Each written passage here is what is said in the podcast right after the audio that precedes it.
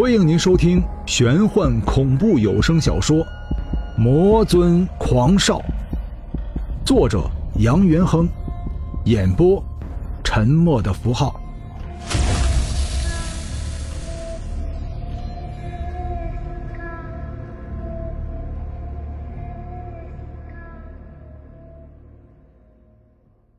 第二十一章。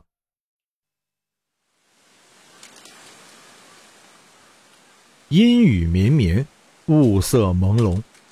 坐落在都城市郫县的德源镇，虽然平时人潮汹涌，此刻路上行人也变得零零散散、稀稀落落。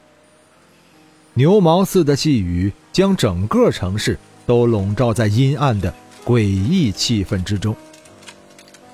唐旭东手撑着纸伞，看了一眼马路前方的指示灯，迅速的。穿过马路，脸上挂起了丝丝微笑。然而，微笑仅仅是一个瞬间，就在脸上凝固了。因为唐旭东看到了一个人，准确的说，是一个人影。人影只是一个人体形状，没有人类该有的面部表情、人体肢体，因为。那本来就只是一个影子，没有人，却有影子。唐旭东的脑子一下子短路了。这个天气根本就没有太阳，又怎么会有影子？没有反光，又哪里来的倒影？缓缓的走近，仔细观察，唐旭东的双瞳急速收缩着。原来如此，眼前的人影并不是真正意义上的影子，而是一个人形，淡黑色的人影，黑色之中夹杂着些许猩红之色。也许是雨水冲刷的时间长了，黑色的人形渐渐露出了红色的液体。粘在手上，用嘴尝了尝味道，唐旭东的脸色立刻变了，是血。人血。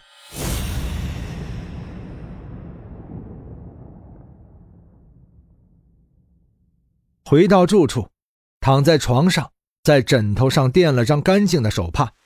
唐旭东眉头紧紧的皱在了一起。路面上的人影很明显是一个躺在地上的人形。这种人形，只有出了车祸的人，才会在地上画起人形的圈儿。难道那个地方就是死尸躺过的地方？那种血，就是死尸身上的血。他竟然还用舌头去舔尝这种血的味道。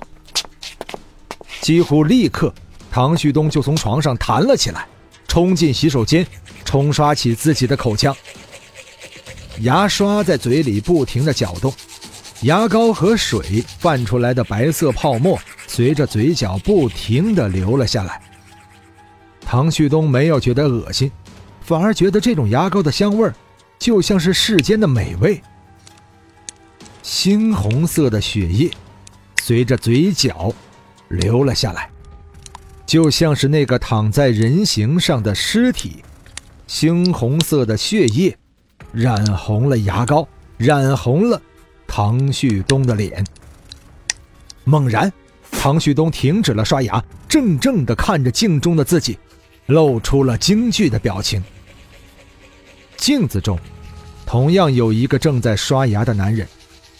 这个男人嘴角流着红白相间的液体，表情狰狞不堪，似乎来自地府，又似乎是九幽之下阎罗殿堂的恶鬼。竟然看着自己，邪邪的笑着。唐旭东只觉得全身犹如泼了一盆冷水，霎时打了一个冷战，迷迷糊糊的思维也变得清醒了许多。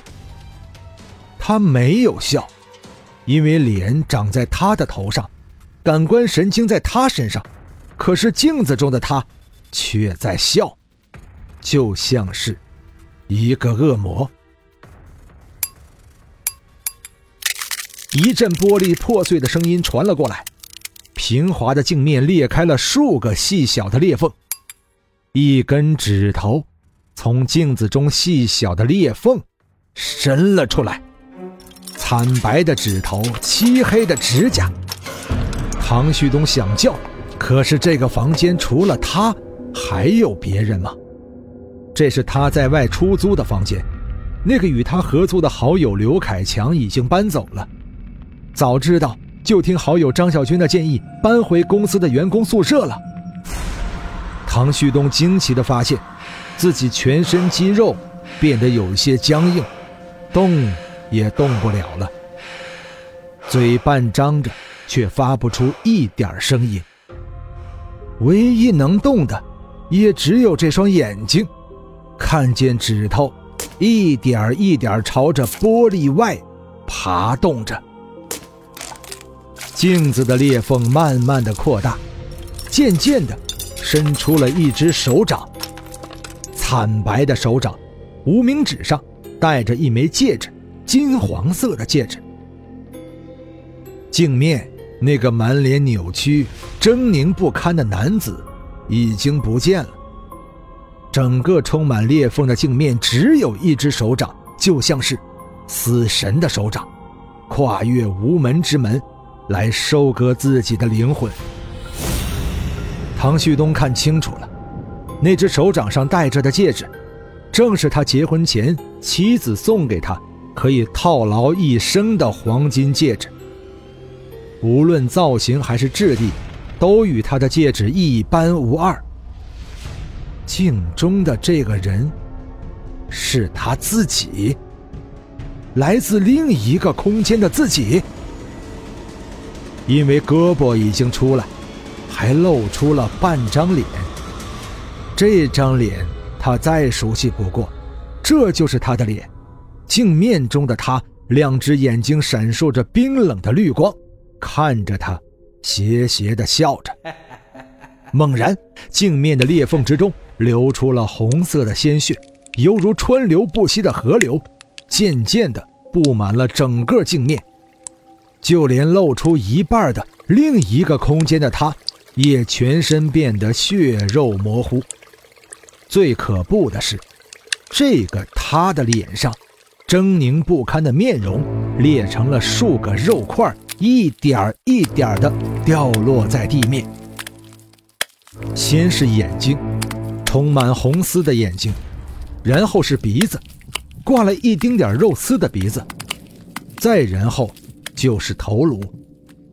三个血如泉涌的大洞，喷洒血液的同时，摇摇欲坠的头颅终于掉落在了地上。砸落在充血的眼球之上，眼球像是被挤爆的气球，流出了红白交接的液体，顿时在头颅下缓缓地流了出来。当胳膊、腿与身体分离的一瞬间，整个镜面都布满了血，浓重的血腥味充斥着整个洗手间。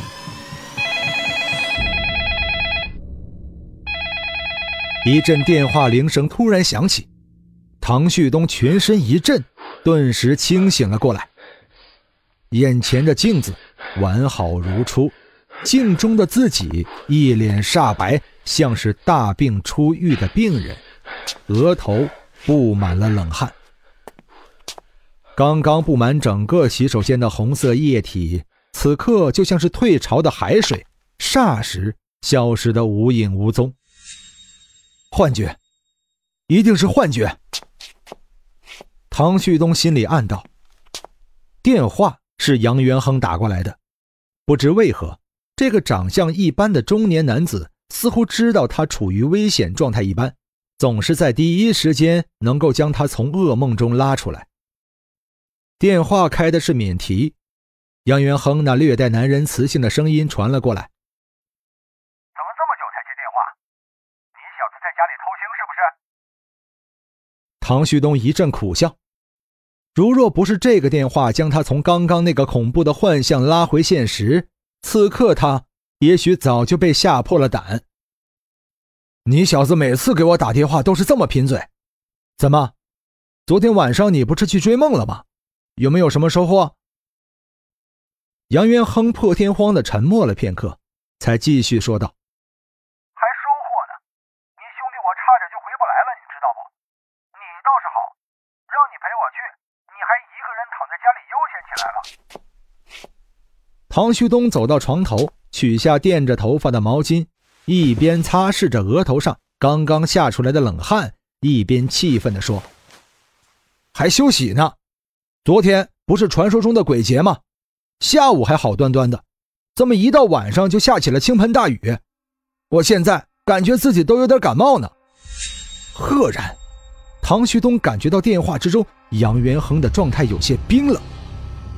虽然没有看到杨元亨本人，可是常年来两人朝夕相处培养出来的那份默契，使得两人心中有了一种奇妙的心灵感应。这种感应没法用科学解释，若非要给命名，只有三个字最为恰当：第六感。现在，唐旭东感觉到了杨元亨的异常。怎么了？